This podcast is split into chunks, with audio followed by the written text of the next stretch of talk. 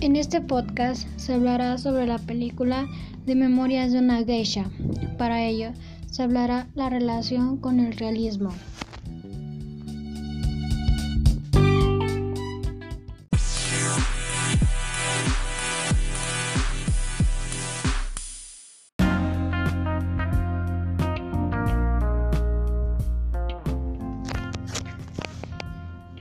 El realismo fue un movimiento artístico y literario cuyo propósito fue la representación objetiva de la realidad basada en la observación de los aspectos cotidianos que brindaba la vida de esa época.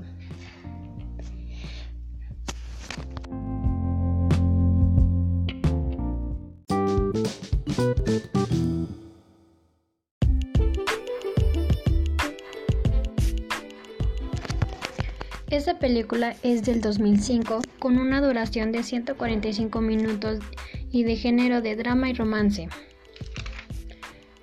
La película trata sobre una niña de tan solo 9 años, la cual es vendida junto a su hermana mayor Satsu por su padre. Estas niñas son llevadas a Yorido, la cual la niña más pequeña, llamada Chiyo, es aceptada en una de las casas de geishas de Nita Okiya. Por otra parte, su hermana es llevada a un prostíbulo.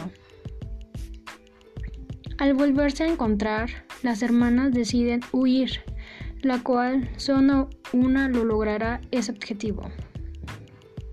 Al pasar el tiempo, Chiyo se convierte en una geisha. La geisha más bonita de ese entonces y entonces la más deseada.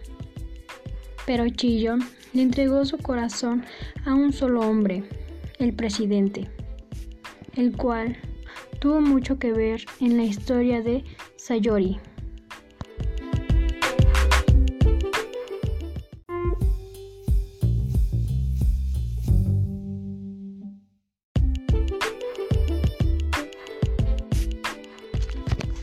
Toda esta historia se enlaza al realismo, ya que se caracteriza por la presentación objetiva y minuciosamente de toda la vida de Chillo. También se caracteriza el realismo de ser una corriente literaria opuesta al romanticismo y a sus mundos de ensueño y glorificación del pasado. Y fue en lo que se basa ser una geisha, ya que no te puedes enamorar de nadie ya que si decidiste ser una geisha, significa que no tuviste otra opción.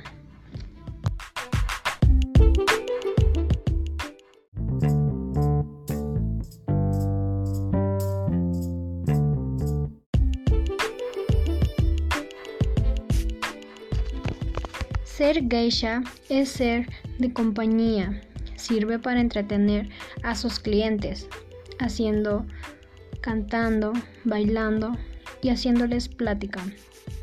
Una verdadera geisha vende su virginidad al apostador que más pague por el tesoro de una mujer. Al igual, el realismo es una corriente filosófica, artística y literaria. A mi parecer, se parece a Chillo, ya que tenía el don de la plática.